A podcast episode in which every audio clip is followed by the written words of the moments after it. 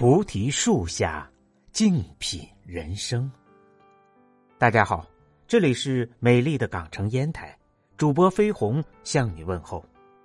希望我的声音带给你内心一份宁静与祥和，带给你人生一份智慧与启迪。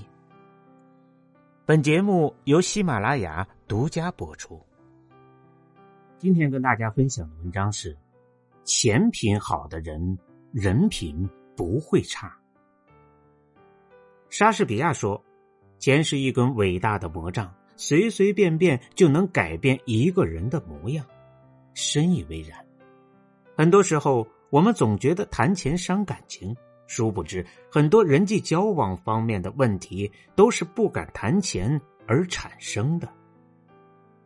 经常在网上看到有人问：“同事总是让我帮忙订饭。”还不给我饭钱，不知道是不是忘了？我如果直接开口要，会不会显得我小心眼儿啊？我是做英语老师的，朋友总是跟我说自家孩子英语太差，让我有时间指导一下。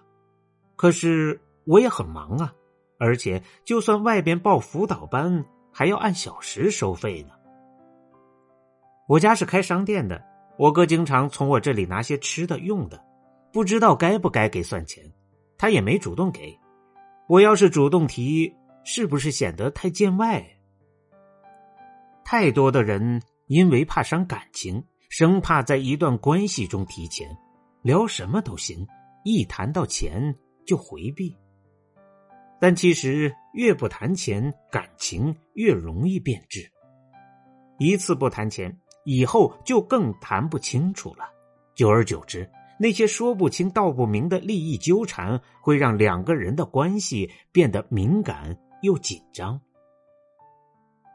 曾看过一则故事，因为母亲卧病在床，日常生活完全无法自己料理，需要专人照看，因此家里四个子女轮番照料。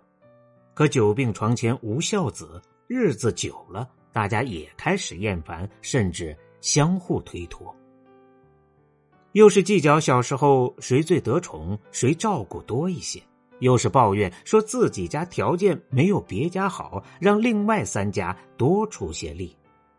一来二去，计较的多了，子女之间的关系变得岌岌可危，甚至演变到即使一点点小事儿也要争吵的地步。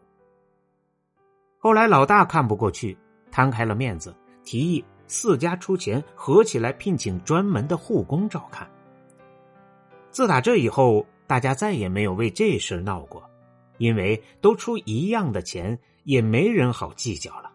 既为母亲提供了专业的照顾，又不会耽误自己的事儿，家里的气氛又回到了曾经的温馨氛围。逢周末还会主动把母亲接来自己家聚餐。很多时候，感情出现问题，并不是因为钱的事儿，反而是因为不敢谈钱。多伦多道明银行在二零一五年间，对于一千九百零二位恋爱中成年人进行了一个关于伴侣与金钱的追踪研究。所有参与者中，百分之六十二的人每周与伴侣至少谈一次钱。而那些更频繁谈钱的伴侣也有更高的幸福感。每周至少谈一次钱的伴侣中，百分之七十八都感到幸福。而几个月才谈一次钱的伴侣中，感到幸福的只有百分之五十。在讨论到关系中与金钱有关的错误时，排名第一的错误是拖了太久没有谈钱。关系问题从来不是钱的问题，而是原则的问题。你的付出要给对的人，那些不让你吃亏的人，才是真的值得你深交的人。不要让自己的付出变得无价值。司马迁曾说：“天下熙熙，皆为利来；天下攘攘，皆为利往。”谈钱。是最能够辨别人心的。一个人是否拥有信得过的人品，谈钱就知道了。大学时期曾有个关系很不错的朋友，有天突然打来电话，说是在外边处理一件急事，手机里的钱不够，让我先借他些应急。我心想事出紧急，为了不让他为难，马上给他转了些钱过去。谁知他回复说还是不够，我便又转过去了一些，加起来有我一半的生活费。自打这钱借出去之后，他也不再和我联系了。偶尔找他聊天，他总是躲躲闪闪，不愿多说。我怕这钱打水漂，于是旁敲侧击的问了下还钱的事儿。谁知他竟删了我好友，电话也拉了黑名单。不得不说，钱真是信誉最好的照妖镜，更是人品最佳的试金石。林语堂二十四岁时前往哈佛大学求学，一开始求学之路尚且顺利，有全额的助学金，倒也不大担心钱的事儿。谁知读了一年后，助学金突然被停。这对于当时的林语堂而言，会直接导致他无法继续求学。万般无奈下，他写信求助了当时在北大任教的胡适，能否请尊兄作保，借贷一千美元，待回国归还。信发出后不久，林语堂便收到了汇款。胡适回复：“这是你以后到北大的预支款，学成回国后。”一定回北大工作，因为有了这一千美金，林语堂顺利毕业。学成回国后，林语堂的心里始终惦念着胡适的这份恩情，信守承诺去了北大任教。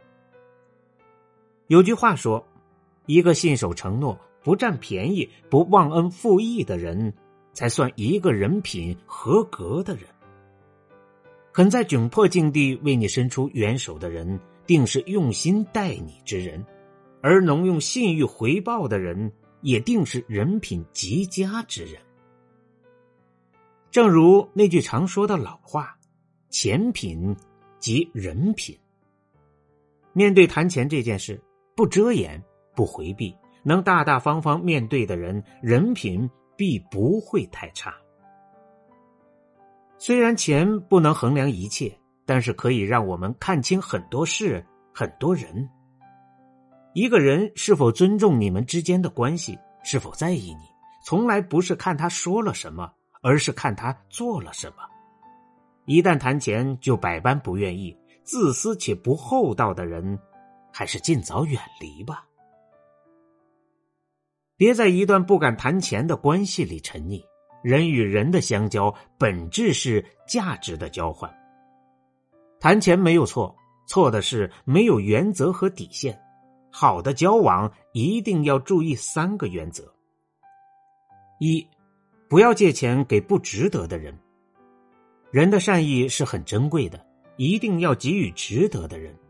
若是你借钱给人品不佳的人，不但丢钱不说，也会让你心里憋屈，对感情。失去希望。二，救急不救穷，帮理不帮亲。老话说：“亲兄弟还要明算账。”不要因为你和某个人的关系亲密，就可以不计较的付出所有。你以为你的付出会换来同样的付出，殊不知是纵容他人罢了。绝境之处拉他一把是应当的。是善举，可若是一味的不计较，最终也会让关系走向破裂。三，不要打肿脸充胖子。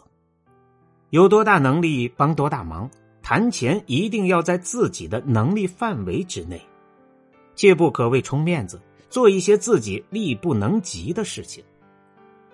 钱虽不是万能的，却是能来一来一往间。试探这世间的人情世故和人品素质的，愿意在你无助时借钱给你的人，定是真心待你的人；能主动按时还钱的人，定是人品靠得住的人；肯把利益关系拿到明面上交谈的人，定是和你有深厚情谊的人。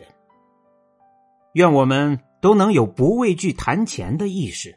也愿我们每个人都能有自己的底线和原则。